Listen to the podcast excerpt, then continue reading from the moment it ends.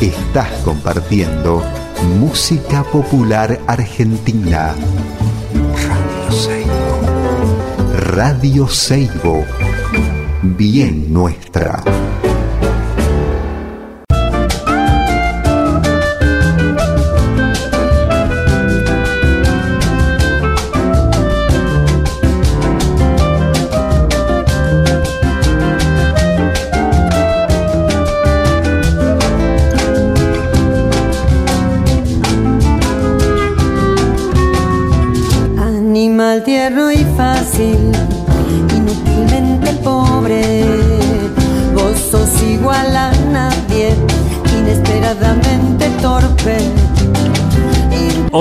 Buenas tardes, ¿cómo les va? Acá estamos en otro programa más de Historia del Viento de Arriba, acá en Radio Seibo, que es la 90.3 FM, en San Carlos, Salta, acá en los Valles Calchaquíes.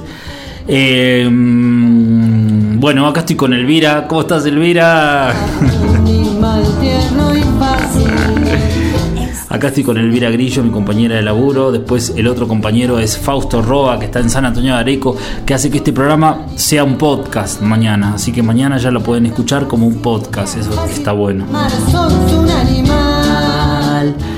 El, em, bueno, les cuento que estoy muy contento, que hemos tenido ya el barro calchaquí, ya estoy más tranquilo, más relajado, se nota, ¿no? No estoy, no estoy corriendo, más tranqui.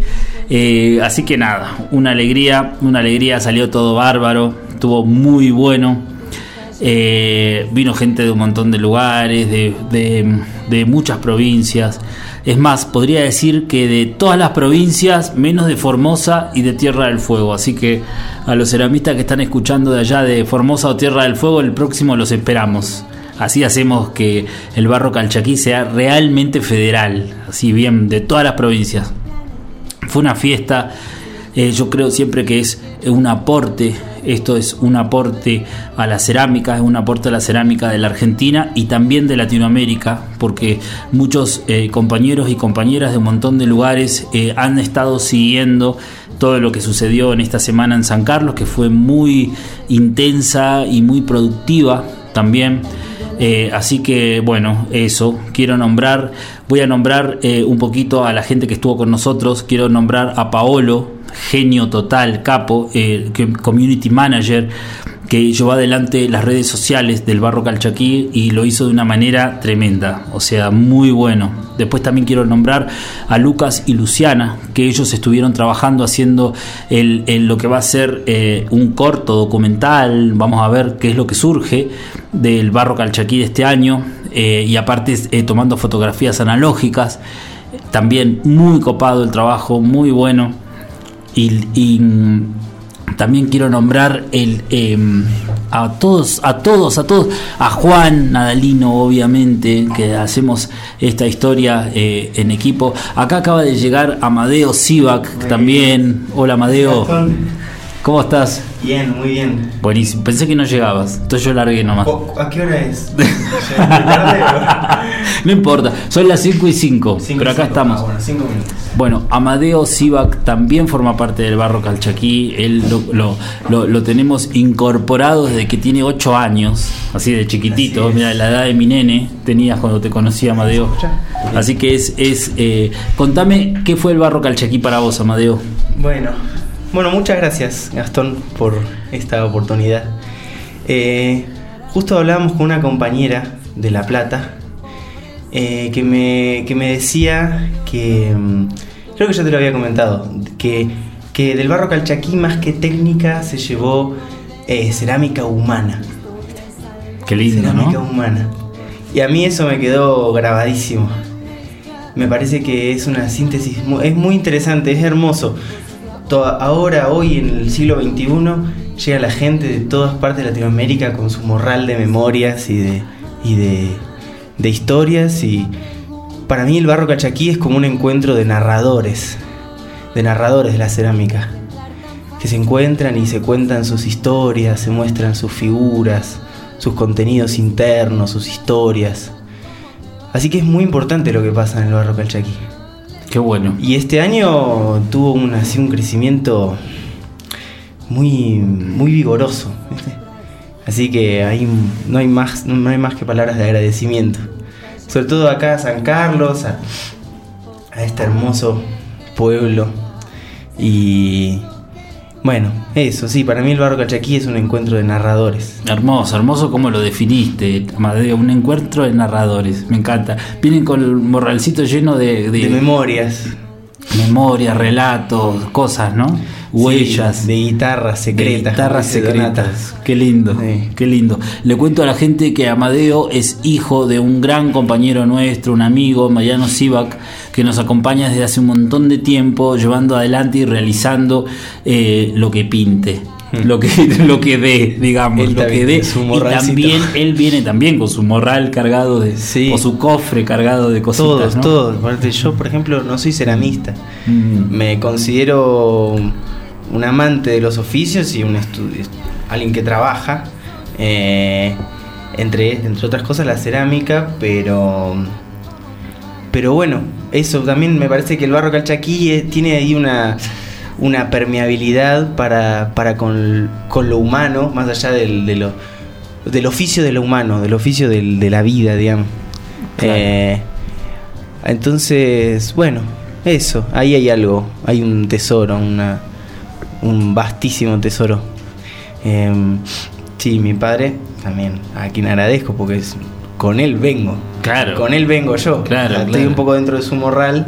eh, Claro. O lo estuve durante toda mi vida y, y bueno, y me acompaña también. Nos acompañamos, viajamos mucho juntos.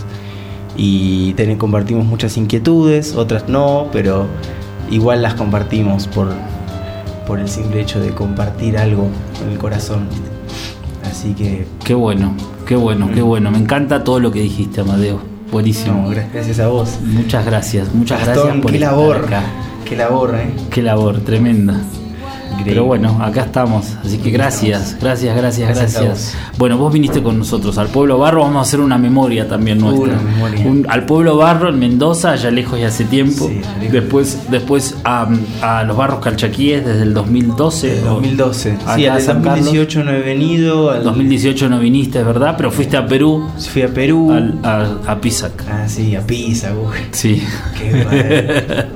Pero bueno, ahí también se demostró el, el vigor de la comunidad. Mm, eh, ante las adversidades, ante los dolores de los otros. también, también, es verdad, nos tocó atravesar ahí momentos complicaditos. Y sabes que lo loco es que no podemos, no podemos decir que es algo ex- exclusivo del barro calchaquí, sino que es algo exclusivo de las comunidades donde, donde el sustento es humano. Tal y, cual. Y que eso, bueno, en nuestra Latinoamérica tiene mucha presencia. Por eso es un encuentro latinoamericano. De una. de- Sí, bueno, ahí hay mucho para hablar. mucho Hay mucho para hablar, hay mucho para hablar. Vamos a seguir transitando la vida y el camino, Amadeo, querido. Así es, querido. Capo total, gracias, ¿no? Gracias. Bueno, ya está, hemos, hemos charlado un ratito con Amadeo. Vamos a continuar el programa porque yo quiero hablar con Tusi Orn. Hoy vamos a charlar con la maestra santafesina. Tusi Orn. La vimos trabajar, Sí, ¿o no? sí, cómo no. en la colectiva transitoria, con baile y con, y con creatividad espontánea y cosa pensada. Así que un placer poder charlar hoy con Tusi. Bien, Gracias, Amadeo. gracias. Vamos a pasar una canción, así puedo llamar a Tusi.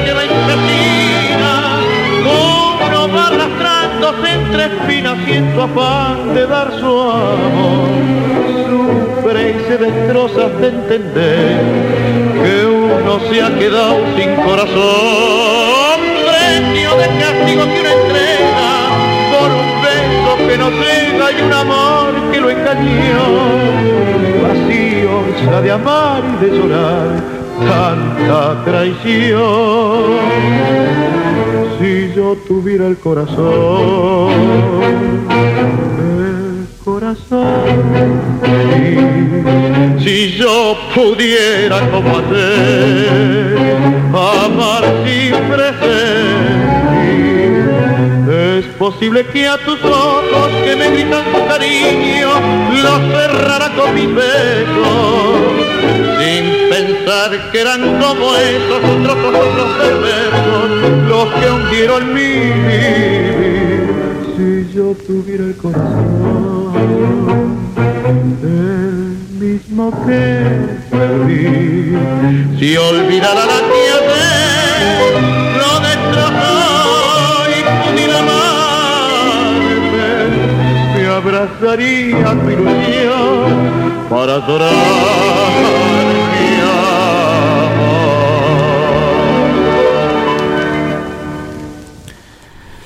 Bueno, acá estamos, continuamos. Eh, eh, hoy solamente vamos a escuchar tango, vamos a escuchar a Aníbal Troilo, porque, bueno, porque sí, porque se lo merece. y acá estoy con la maestra Tusi Orn. Hola Tusi. Hola Gastón, ¿cómo estás? Bien, ¿vos? Bien, todo bien, de vuelta de ese hermoso evento que fue de Barro Calchaquí, ¿eh? Qué bueno, ¿no? Sí, muy lindo. muy hermoso. Qué encontronazo con la gente, con la cerámica, con el paisaje. Sí, además tanta gente. Yo no podía creerlo. Claro, claro, claro, claro. Escúchame, Tusi, contanos dónde estás ahora. Ahora estoy en Santa Fe. Yo soy de la ciudad de Santa Fe, la capital eh, de la provincia de Santa Fe, eh, pleno litoral. Y, y, bueno, acá estamos ya con las actividades. Yo soy docente Así que estamos en pleno, nosotros ya terminamos las vacaciones. Claro. Y estamos en plena actividad ya. Ya comenzaste con todo. Comenzamos con todo, sí. Qué bueno, qué bueno. Y el litoral, ¿no? La cerámica en el litoral. ¿Cómo es la cerámica en el litoral? Tú sí. Bueno, ¿Cómo la vivencias eh, vos, no? ¿Cómo, ¿Qué es lo que...? Hay muchísima actividad cerámica, por lo menos en la ciudad de Santa Fe. Y creo que en la ciudad de Rosario también, Santa Fe tiene dos ciudades bastante importantes, que son Santa Fe y Rosario. Sí. Pero de hecho, yo te tengo que decir que la materia prima principal de la provincia de Santa Fe es la tierra, en todas sus formas. La producción eh, eh, fundamental que hay en la provincia de Santa Fe siempre está vinculada a la tierra, ya sea por la agricultura y la ganadería claro o bien con la enorme cantidad de tierra, de arcilla, sobre la cual nosotros estamos asentados. Nosotros estamos asentados sobre un manto que los edafólogos llaman el loes arcilloso, que es lo que se llama acá tierra greda. Eh, vulgarmente se dice tierra greda, y ese manto tiene 7 kilómetros de profundidad y va desde el norte de la provincia, eh, desde, desde, casi la mitad del Chaco sí. hasta La Pampa y desde el límite con Córdoba hasta el río Paraná. Por otra parte, nosotros tenemos, eh, la provincia de Santa Fe es una provincia baja, eh, no, no tenemos alturas, baja y llana, claro. y la provincia de Entre Ríos es una provincia que es alta, tiene ah, como unos barrancos altos. Entonces, todas las inundaciones de ese enorme río, que es el río Paraná, no sé si alguna vez tuviste la oportunidad de verlo. Sí, sí, tremendo. enorme, impresionante. Impresionante. Entonces, claro, todo el exceso de agua que hay del río Paraná en, la en las épocas de, de- de abundancia, ahora estamos en periodos de, de profunda sequía, Claro. pero igual el río es grande. Eh, en las épocas de abundancia de agua, todo ese agua se vuelca sobre la provincia de Santa Fe, entonces nosotros tenemos casi 40 kilómetros de lo que se llaman las islas, que en realidad es el, el, el, el cauce de desagote del río sobre el territorio santafesino. Esas islas han sido el hábitat de nuestros pueblos originarios, que eran los Chanatimbú, de la familia Guaycurú, Mira, una familia lingüística llamada Guaycurú, que tendría que ver con todo el Chaco y, y- y todo el litoral, eh, en donde ellos al río lo utilizaban como una como, como un nexo. Eh, ellos eran nómades fluviales, grandes canoeros, con muchísimos recursos alimenticios, así que tenían una vida muy cómoda, muy apacible y eran muy ceramistas. Como eran nómades, nunca transportaban la cerámica, sino que la, eh, tenían una especie, su- se supone, porque tampoco ha quedado nada de estas culturas, ¿eh? Claro. este, se supone que tenían un tipo de rotura ritual, entonces ellos rompían todo, se iban, se asentaban en otro territorio, porque no eran nómades así como arbitrarios. Ellos tenían un recorrido, cada grupo social tenía un recorrido ya prefija- prefijado, que a veces eran dándole la vuelta a las a, las, a, a alguna laguna, o yendo y viniendo por un riacho, porque nosotros estamos llenos de lagunas y de riachos Claro. y de, al- de islotes. Vos. Entonces, y estos islotes forman como galerías, que fue lo que inspiró Qué al lindo. artista. Claro, como galerías llenas de enredaderas, así que vos pasás con la con la canoa por abajo y te tapa todo, ¿viste? Hermoso. La nuestra es una tierra exuberante. Claro. Este, claro. Selvático. muy ¿no? verde. Verde, ¿Eh? claro. Verde, verde, verde, pasto verde por todos lados. Qué maravilla, mira vos. Y bueno, y todos estos era, y todos estos pueblos originarios eran muy ceramistas. Claro. Entonces, de alguna manera, al tener tanta materia prima, también la cerámica tiene importancia eh, en nuestro hacer cultural hoy día. No, a ver, yo comparo con, con los valles calchaquíes y me parece que allá hay mucha mayor tradición cerámica. Bueno, Lo de dis- aquí se- distinta a lo mejor, ¿no? distinta y más tradicional. Acá eh, se, se está empezando a mover la cerámica dentro de lo que son los lenguajes artísticos más contemporáneos. Claro. Es más urbana también, Claro. estamos en una ciudad.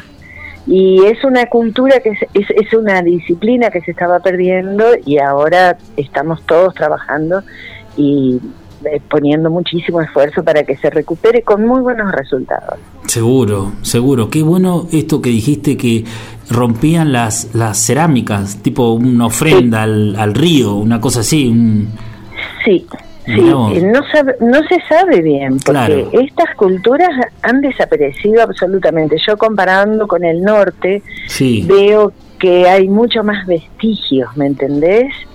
Eh, veo que hay incluso permanencia cultural en el mundo de hoy.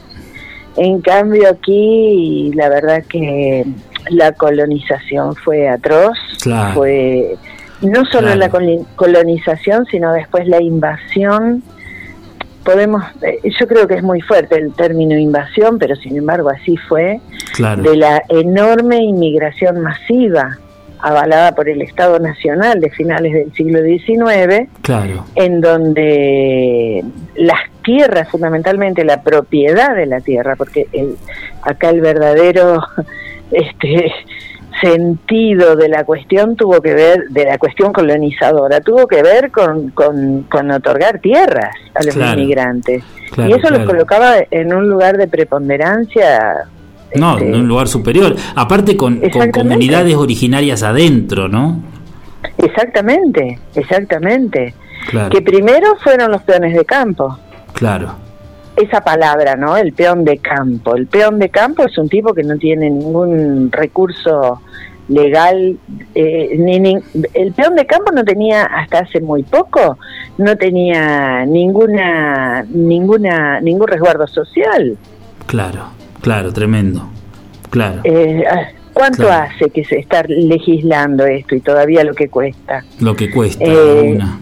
exactamente, entonces era gente que muy vulnerada, era gente totalmente aculturada, Claro, eh, y hasta hace muy poco tiempo nosotros teníamos una figura que era la figura del isleño. El isleño era una persona que vivía en las islas, porque las islas, esta cantidad enorme de islas, de que te digo es una enormidad, ¿eh? claro. son casi 40 kilómetros de islotes este, enorme cantidad de islas. Hasta el 76 las islas eran del Estado Nacional.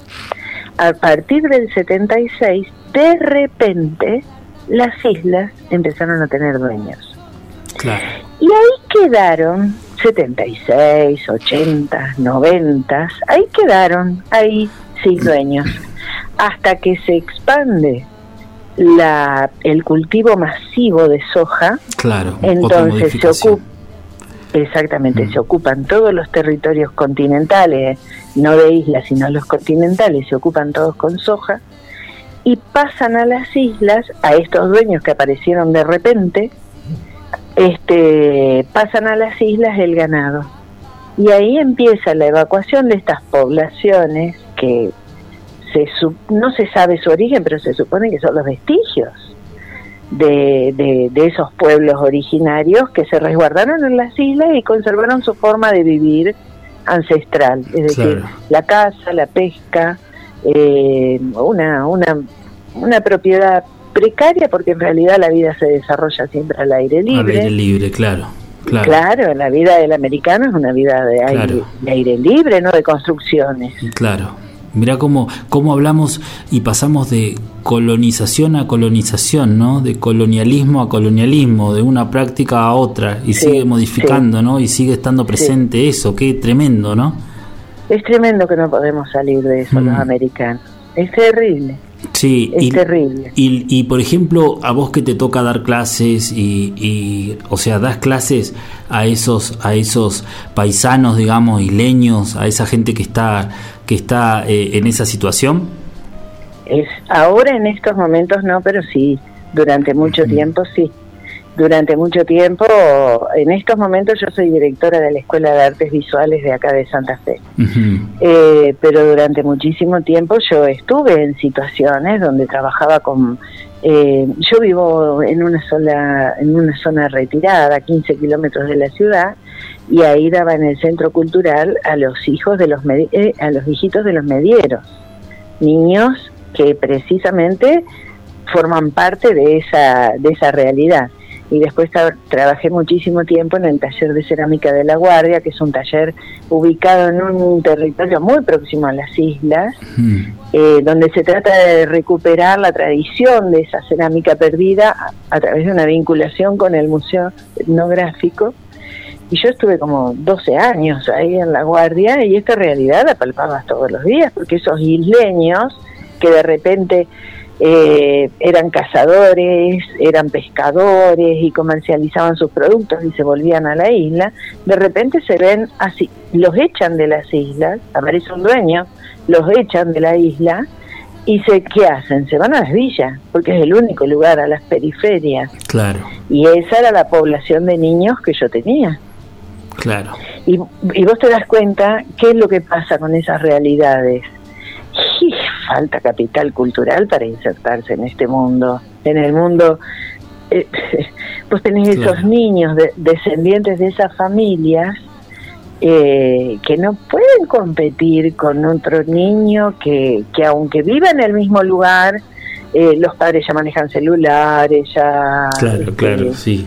es- es- Claro. son es- eh, los llevan a inglés, los llevan a, a, a- a- a su- a- a- apoyo escolar, o sea, vos ves realidades muy diferentes.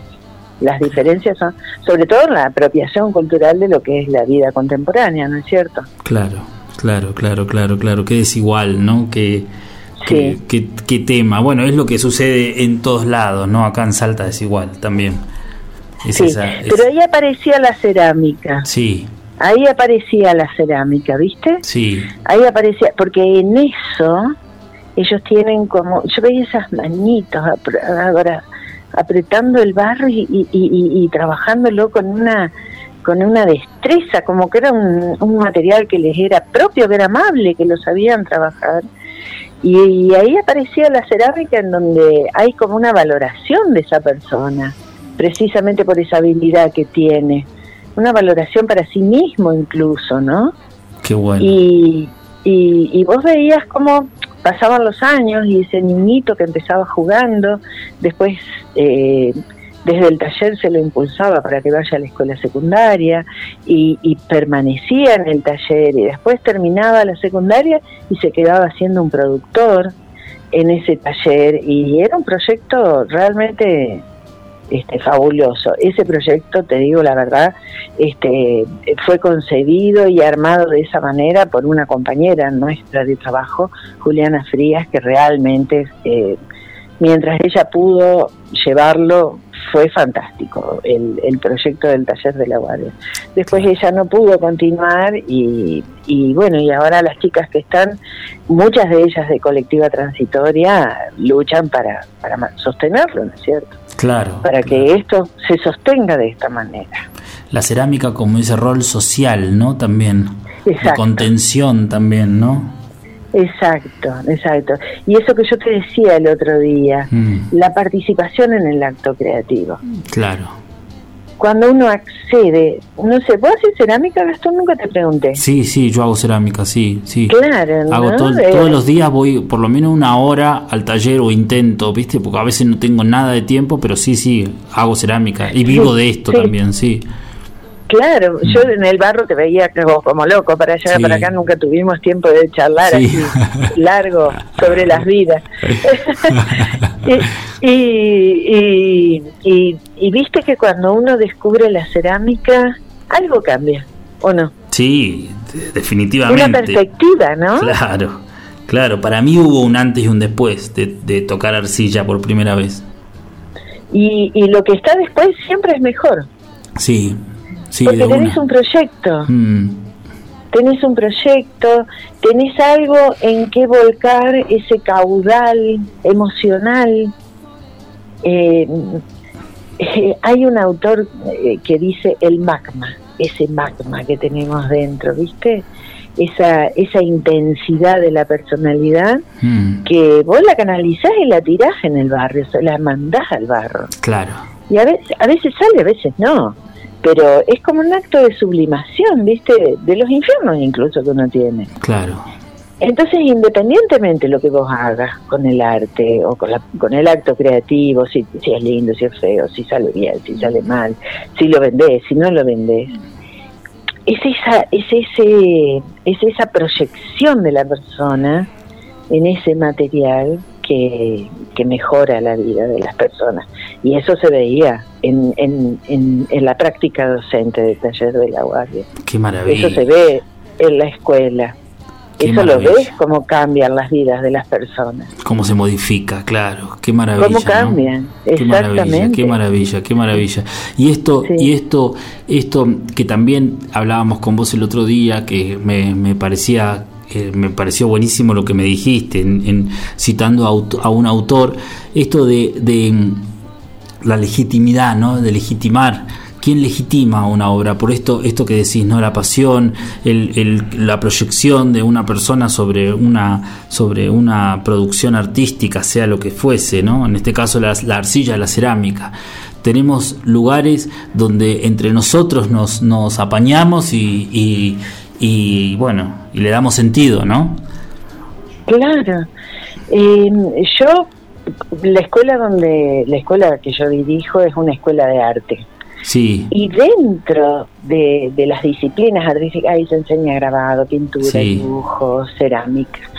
Eh, desde hace muchos, desde hace unos 25, 30 años se le empezó a dar mucha importancia por diferentes este, docentes que fueron pasando y, y estimularon que la cerámica cobrara relevancia precisamente por esta cuestión de que es la materia prima básica, fundamental. Hay muchísima arcilla y vos te vas al río y encontrás arcilla.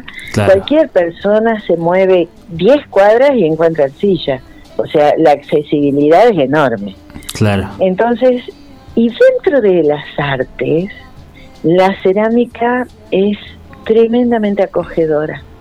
Eh, se nota eh, en los colectivos que se arman, se Claro. nota, eh, eh, hay algo en la cerámica, quizás tenga que ver con su con su rispidez, porque viste que es fácil hacer algo de cerámica, Sí. pero de ahí a que termine bien, no es fácil. hay como una rispidez, hay como una hay como algo que parece fácil, que cualquiera modela algo de cerámica, pero en la medida que querés que eso progrese y se cocine bien y que cada vez querés que, ten- que, que, que tenga un acabado mejor, ahí ya no es tan fácil. Ahí necesitas de otro que te acompañe. Siempre necesitas de otro que te ayude, que te acompañe, que te enseñe, siempre. porque hay, eh, ¿no es cierto? Siempre, Hay ahí siempre, como- sí. Entonces, eh, yo veo también cómo la gente se va juntando, Mm. se va uniendo, y, y la cerámica y la arcilla y, y- y- y todo este mundo es un mundo que está de alguna manera apartado de lo que son las, las corrientes artísticas tradicionales, es un mundo diferente Sí. y es un mundo de, de equipo siempre, ¿no es cierto? De una. A los ceramistas nos, nos gusta juntarnos, ¿no?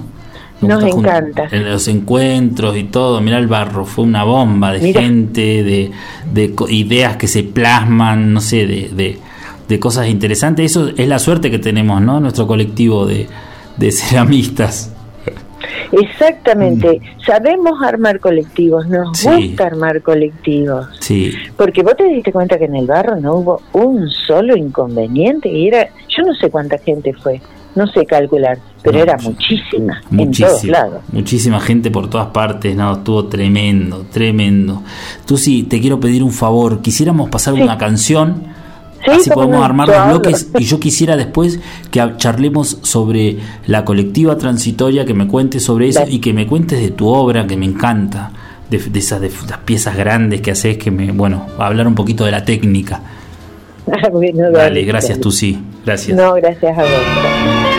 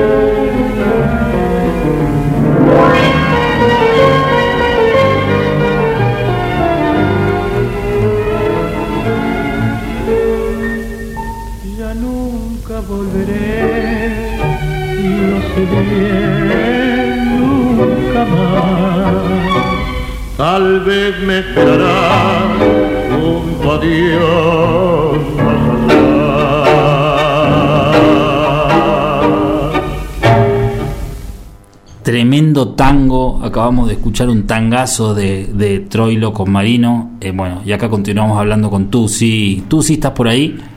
Sí, acá estoy, Acá estás, buenísimo, Tusi, muchas gracias. Me encanta charlar con vos. Escuchame, Gracias, quisiera, gracias, a mí quisi- también. No, te, no nos conocíamos, no te conocía, solamente por referencias y por haber escuchado eh, por YouTube una charla, estas TED, que me encantó, que habías dado vos. Entonces eh, me gustó mucho más conocer el colectivo Transitoria, la colectiva Transitoria, perdón, de Santa Fe. somos todas chicas. Son todas chicas. Contame, contame Todas cómo está chicas. compuesto, cómo, cómo, cómo surgió, contame algo. Y, y también eh, después vamos a contar la propuesta que trajeron a Barro Calchaquí, que estuvo muy buena. Claro, nosotras en realidad eh, surgió accidentalmente, eh, surgió porque aparece desde el municipio de, la, de Santa Fe, aparece una propuesta eh, donde había que presentar proyectos que iban a ser elegidos para formar parte de las muestras de los de los museos de la ciudad de Santa Fe. Y, y una de las compañeras estaba trabajando con una curadora, eh, Raquel Minetti, y, y- y- cuando hablan de, pro- de presentar un proyecto, Raquel dice, lo que pasa es que eh, estaría bueno armar un colectivo y, y trabajar juntas para armar una buena muestra en una sala preciosa que hay acá que se llama el Centro Experimental del Color.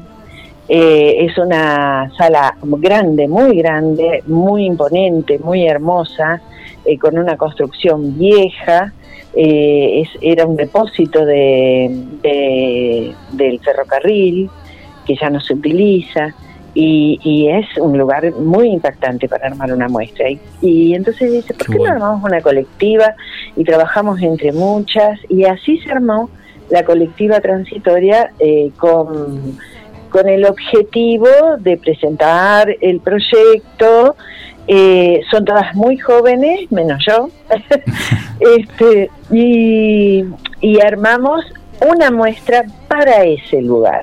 Eh, por eso eh, habrás visto que las obras son piezas grandes, Sí. son cosas muy grandes, Sí, este, porque el lugar es grande, es muy grande. claro. Entonces, y, y ahí éramos siete, la curadora y seis ceramistas, y, empezamos a trabajar, bueno, finalmente fue un proyecto seleccionado, armamos la muestra, después la muestra se demoró por la pandemia, un año y medio casi, y, y nos seguimos juntando y seguimos pensando eh, en, en acciones, en activaciones que hiciéramos como colectivo y empezamos a activar esa muestra porque hay algo que a ninguna de nosotras nos satisface, que es armar una muestra, poner las piezas ahí en el museo y que de repente vienen tres personas al museo, cuatro personas, Claro. eh, otro día vienen dos, otro Claro. Entonces empezamos a armar propuestas de actividades colectivas, es decir, de actividades participativas, de, de, acciones eh, participativas vinculadas con la cerámica para activar, para, para, para atraer a la gente al museo. Y precisamente para esto que, que está bueno es encender la chispita de la creatividad en cada encender esa chispita, ese magma, ese fuego que todos tienen, eh, o por lo menos acercar a la, a la gente a, a, vivir un poco de eso. Y así fue, y armamos una serie de activaciones y vino muchísima gente. Eh, tuvimos muy buena convocatoria y a partir de ahí empezamos retomando la imagen de una de las expositoras que en su momento iba a ir a Barro Calchaquí Mm. y después por problemas familiares ella no pudo ir. La obra que nosotros hicimos en realidad es está eh, es está tomada la imagen de la obra de una de las colectivas que no fue al Barro Calchaquí. ¿Quién es? Vamos, vamos a nombrarla. Karina Mendoza. Karina Mendoza. Mendoza, Mm. claro. Está bien. Karina Mendoza. Y aquí empieza a funcionar algo en la colectiva transitoria, es que empieza a, a gente que tiene problemas de la vida. Es decir, qué sé yo, Karina no pudo ir Claro. porque tuvo cuestiones familiares que atender. Eh, otra otra de, las de las colectivas transitorias, este, eh, para porque la muestra la empezamos a mover por distintos este, museos de la provincia y alguna está construyendo su casa y la está haciendo de barro. Claro, y- le y- demanda y mucho dice, tiempo y claro. no, no estoy pudiendo ocuparme, bueno, entonces eh, eh, sale una, entra otra, y empezó a haber un dinamismo en la Claro. colectiva, en, por eso es transitoria, porque Claro, está transita. cuando está y cuando no está, no está, y la colectiva sigue funcionando. Claro, está buenísimo. Eh, porque las que nos fuimos al Barro Calchaquí no somos las originarias, pero ahora las originarias eh, hacemos otras actividades y entramos, salimos, es, es eh, muy dinámico el grupo. Siempre funcionó bien, eso tiene que ver también, porque eso no, no es, no es casualidad, eso no es magia, eso está vinculado con el interés que nosotros tenemos en nuestro quehacer creativo, otra vez, ¿no es cierto? Claro. Eh, porque no es fácil que las personas nos llevemos bien. La verdad que es bastante difícil. Es difícil, y más coordinar también con los tiempos, también, ¿no? Con la movida. Exacto, y te tengo que decir que en los dos años casi, casi que funcionamos, tampoco tenemos tanta, tanto, ah, no hace tanto tiempo. Claro. pero en los dos años más o menos que estamos funcionando, te, te tengo que decir que la verdad ha sido casi idílico. Eh, Qué bueno. eh, ha funcionado muy bien, ha funcionado bueno. muy bien. Tú sí, trabajan Hemos- con un concepto, por ejemplo, cada Sí. una de ustedes hace una obra, eh, tratan de unirlo. ¿Cómo, cómo es, cómo es el- la dinámica? Bueno, trabajamos con varios conceptos. eh, en principio, a- en cuanto al- a lo que se muestra, a las obras que, que mostramos en los, en los museos, cada una trabaja con su concepto, con su obra. De todos modos, cuando nosotros y cuando nosotras elaboramos la obra, eh, cada una piensa su obra, pero la pone a consideración del resto y las otras actúan como espectadores y te, te- te dan una devolución. Entonces también, de alguna manera, aunque es mi obra, mi obra está totalmente permeada por la opinión de mis compañeras. Y esta opinión de mis compañeras es una opinión siempre desinteresada, es una opinión eh, con la mejor de las voluntades, y que enriquece mi obra. La mayoría de las veces esas opiniones son escuchadas por la artista individual. No sé si me explico. Sí, está buenísimo. No, no sé. Eh, Claro, es Está decir, el, el grupo participa permanentemente en la obra del otro. Claro, Eh, y eso en realidad enriquece muchísimo la pero obra. claro, claro. También hay una cosa ahí entre ustedes de, de fraternidad, ¿no? Porque a veces también la crítica puede llegar a ser tomada de una forma, no sé, rara, ¿no? No, no, no, no, eso no pasó No nunca. sucedió, es buenísimo. No pasó nunca porque, porque nuestro objetivo eh, eh, le da base.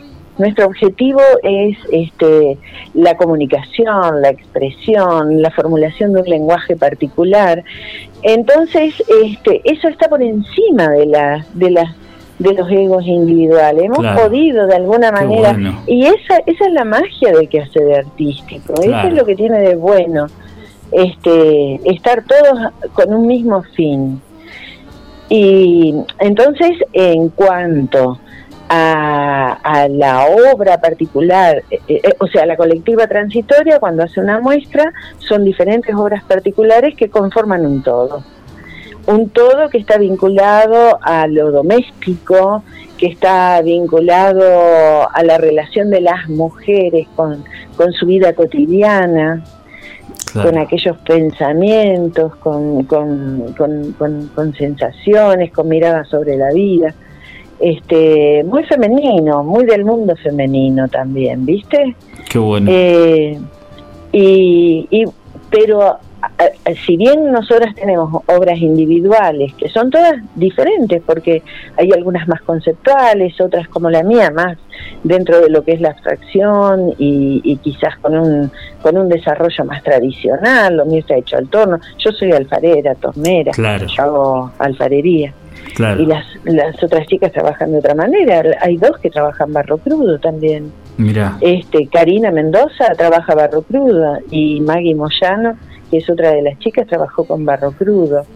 Este, todas tenemos una postulados conceptuales, estamos dentro de lo que son las búsquedas del arte conceptual, este, pero allí también hay un trabajo colaborativo. Y después, en las activaciones, es que empieza a aparecer esta, esta estética relacional vinculada con, con, con, con el durante, con el hacer con el otro, allí, a la obra como, como el acto, como el hecho, como Claro. lo que ocurre, el durante, ¿viste? El Durante, Y- qué bueno. Claro, y ahí nos aparece esta otra posibilidad que también estamos expandiendo y que no sabemos todavía a dónde nos va a llevar. Qué bueno. El trabajo, el trabajo lo considerás esencialmente colectivo, digamos, o te gusta a vos también encerrarte o entrar a tu taller y trabajar solamente vos y, y cómo, cómo, cómo vivencias el hecho, el hecho artístico, ¿no? El- Y históricamente yo soy más de, de solita en el taller. Sí. Eh, yo soy más de trabajo muy solitario en el taller. Mm, Para mí esto es un hallazgo de los últimos 10 años. Yo tengo mu- tengo 40 años. Yo me senté en un torno y empecé a trabajar en un taller a los 25, tengo 65. mira, Este, o sea que tengo 40 años de oficio Claro. En el taller. qué bueno. Y, y de la mano de la docencia me apareci- eh, eh, eh, he encontrado en el trabajo colectivo para mí ha sido un hallazgo claro, porque en realidad yo vengo de una de una práctica más vale solitaria y, y la verdad que me encanta Eh, o claro. sea no quisiera perder ninguna de las dos ahora es como que eh, me he enriquecido Claro, claro. Con el con el trabajo en equipo con el trabajo colectivo con, con el encuentro con mis compañeras es en realidad siento que me he enriquecido Qué bueno, Sí. qué bueno. Tú sí. Sí. tenés 40 años de, de oficio cerámico. Qué maravilla. Qué lindo. contame, contame acerca de eso porque yo veo las piezas que haces y me encantan. O sea, de, de formato grande, ¿no? Mediano, Ah, sí, grande. Tengo una amiga que es alta, ¿viste? Y Sí. dice, no hay petiza que no sea agrandada.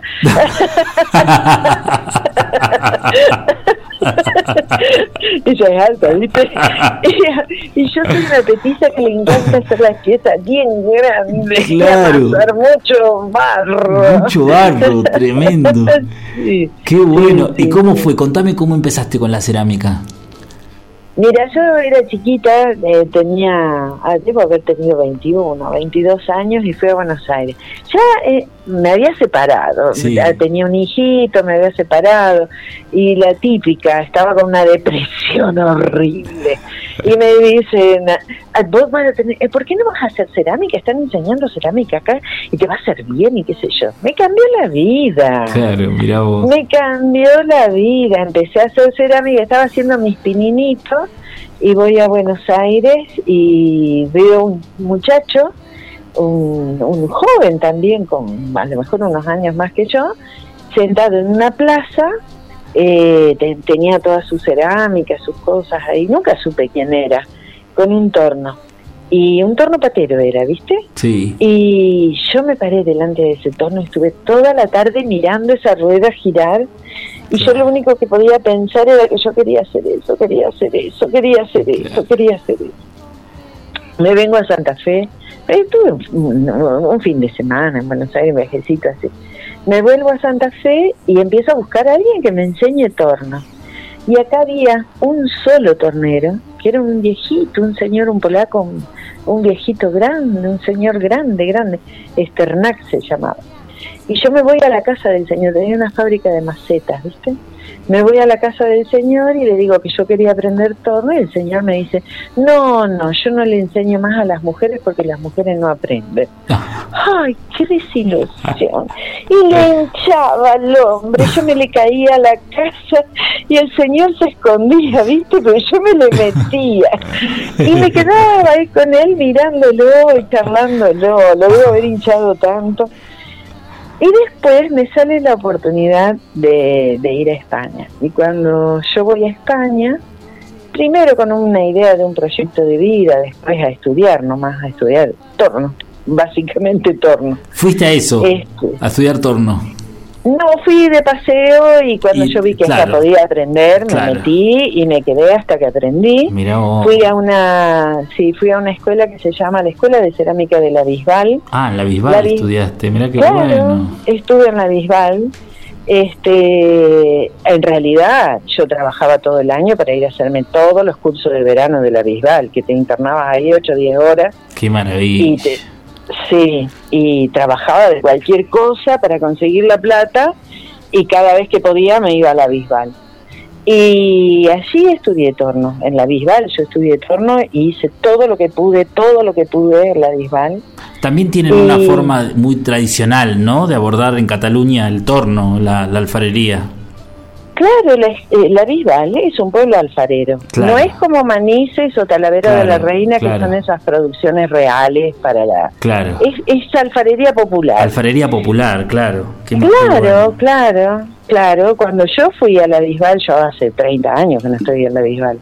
Este, cuando yo fui, 40, cuando yo fui a la Bisbal había 80 talleres de alfarería Funcionando, claro. funcionando. Qué bueno. Y los chicos que iban a trabajar a los talleres eh, estudiaban en esa escuela. Y, y ellos en realidad funcionaban así desde el siglo XII. ¿eh?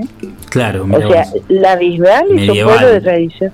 Sí, casi, sí, Claro. claro. medieval, medieval, directamente. O sea que ellos la tienen re clara como tornear, porque tiene que ver con esa cosa que es de tradición que se pasa de generación en generación Claro. y, y se va mejorando de, de- de generación en generación. Y bueno, cuando yo entendí que ya estaba, me vine y me metí a trabajar y a intentar una producción masiva y durante mucho tiempo eso hice. Qué bueno, qué bueno, qué bueno. Y lo tuyo es la abstracción, dijiste, dijiste recién, ¿no? Claro, en cuanto a mi Mm. producción artística Sí. en estos momentos yo estoy trabajando, sí, con casi te diría como con figuras geométricas, sí, sí, Qué bueno, sí. qué bueno, qué Sí. bueno, qué bueno. Y las instalaciones también, Sí, las instalaciones. desde la instalación. Mm. Sí, me gusta eso de apropiarme de un determinado espacio Claro, claro. y darle mi impronta, ¿no? Por eso elijo las piezas de gran de gran volumen, porque tienen un impacto visual que Sí, dice, claro. bueno, acá, eh, acá te quedas, esto es, eh, Claro, marcan un punto, ¿no? Marcan algo. sí, Qué Sí, bueno, qué sí. bueno. Lo que han armado acá en el barro Calchaquí también me generó algo eh, muy, muy copado. Viste, no sé si te diste cuenta, o sí, seguramente que sí, que la música y todo fue como yendo para ese lado, ¿no? ¿Viste? Ay, sí, me encantó. Claro. Me encantó. Me encantó cómo de a poquito eh, se empezó a armar algo ahí. ¿Quién sabe lo que va a pasar? Me gustaría que me vayas Pues me imagino Sí. que si llueve se va a desarmar. Bueno, me gustaría que me vayas va a llover en diciembre. Pero sí te voy a mandar, Ajá. sí, te voy a mandar. Ajá. Porque ha quedado hermoso, sigue armado, va a seguir armado, siguen colgando las- las- la- los frutos que hicieron ahí con la gente y nada, una maravilla, tú sí, hermoso. Ay, qué hermoso, qué hermoso. Me encantaba cuando me decían, ¿y qué van a hacer con los frutos? Al principio pensamos en quemarlo, después Sí. se nos pasó la quema, que esto, que lo otro. Este, y les digo, quedan acá, ustedes si tienen ganas los vienen a buscar. Yo el domingo vengo y me, me busco el que yo hice. Ay, me pareció hermoso. sí, le digo, cortale el hilito y llévatelo. No, una propuesta hermosísima, tú sí. Bueno, yo te agradezco un montón que hayas venido a Barro Calchaquí eh, con las compañeras No. también de Transitoria, o sea, de la colectiva Transitoria. Eh, un placer haber compartido con ustedes la semana, realmente un gustazo para nosotros y bueno, ya nos volveremos a encontrar en otro próximo encuentro. Claro, no, para nosotros también, este Gastón, la pasamos muy bien y te agradezco muchísimo que nos hayas facilitado el poder ir, porque en un principio estaba difícil por la cantidad de gente que iba Claro, estaba y, complicado. y, y la verdad que fue una semana hermosa, fue hermoso, lo que pasó allí fue hermoso, hermoso. Buenísimo, buenísimo. Bueno, tú sí, te agradezco Bueno, muchísimo esta charla que hemos tenido. Muchísimas gracias y estamos siempre en contacto. En contacto siempre, y cuando pases por acá, buscanos, ¿eh? Claro, claro ya que sí. tenés los, los datos. Claro que sí. Bueno, un abrazo, querido, un gusto, ¿eh? Gracias. Un abrazo. Hasta luego, Hasta gracias luego. a vos. Chao. Bueno, hemos charlado acá con la maestra Tusi. Qué, qué linda, ¿no? Tusi, ¿no? Maravilla, una maravilla. Una maravilla, una maravilla. Increíble. Sí, estaba ahí. Volando con, sus conceptos. Sí, sí, sí. Muy- hay un par de, de, de cosas así que me impresionaron mucho. Eh, sobre todo con mis amigos, de, siempre hablamos, ¿no? Sobre todos mis amigos tra- trabajamos en diferentes oficios. Y decimos que las amistades que forjan, que las amistades que forjan los oficios son únicas. Claro. Son únicas, son hermandades. Son forman- hermandades. La de- cofradía, ¿no? Por los siglos de los siglos ocurrió Claro. eso. Mm. Eh, y ahí es donde, donde la labor del, del contemporáneo es muy, muy extraña, ¿viste? Eh, eso que dice ella del magma, eh, esa materia informe que tenemos todos adentro y que a la cual, a la cual damos forma y el mundo que nos rodea le otorga ciertos moldes posibles. Eh, eso, eso es atemporal, digamos. Y esto, esto, el principio, este paso de la historia como una gran antorcha encendiendo los campos de nuestra tierra, eh, produciendo sombras, ¿no? A forma, forma de memoria humana que queda ahí impresa en, en el interior de la tierra y que, y que bueno, no desaparece nunca, solamente se transforma y vuelve con los niños, con sus manos, con las coplas viejas, con las antiguas canciones. Eh, y, y ese es el, el centro neurálgico, este, el núcleo del mundo. De una. Y, y ahí se arriba de muchas formas posibles, pero siempre con verdad y con virtud. Y esto del colectivo es hermoso. Es hermoso. Es conmovedor. Sentirse parte de una tribu, ¿no? De Es un conmovedor. colectivo. Sentirse parte es algo maravilloso. Es conmovedor, es Mm. conmovedor. Pero bueno, esa, ese trabajo, nada, tú sí, increíble. Hermoso, Increíble. hermoso. A mí siempre me conmueven estas cosas. Una capa. Muchísimas gracias, Bueno, Amadeo. Muchas gracias. Profundísimas. Muchas gracias, muchas gracias a Tusi. Eh, nos vamos a ir con un tangazo, con otro tangazo. Hoy solamente escuchamos a Aníbal Troilo, así que nos vamos a ir con otro tangazo de. Aníbal Troilo, el maestro Aníbal Troilo. Maestro. Chau, Amadeo. Hasta Chau, luego. gente. Nos escuchamos Gracias. la semana siguiente.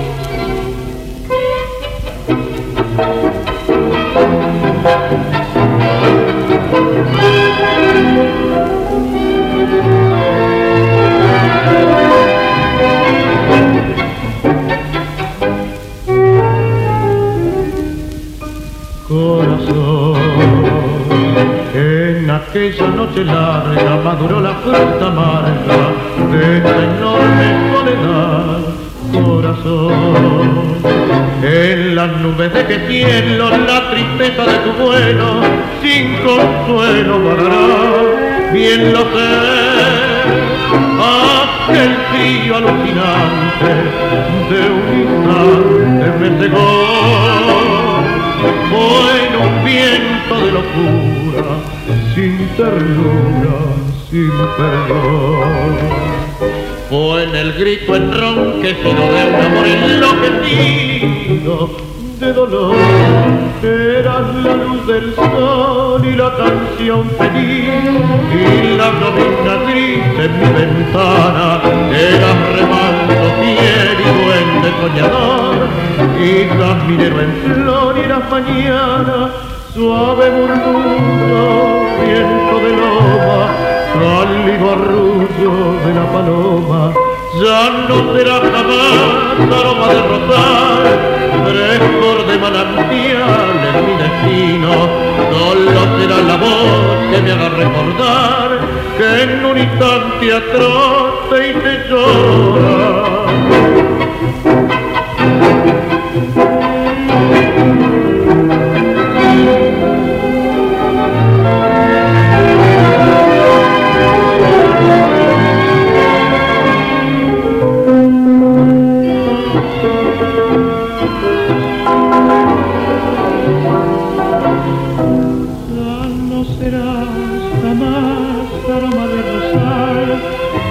frescor de manantial en mi destino.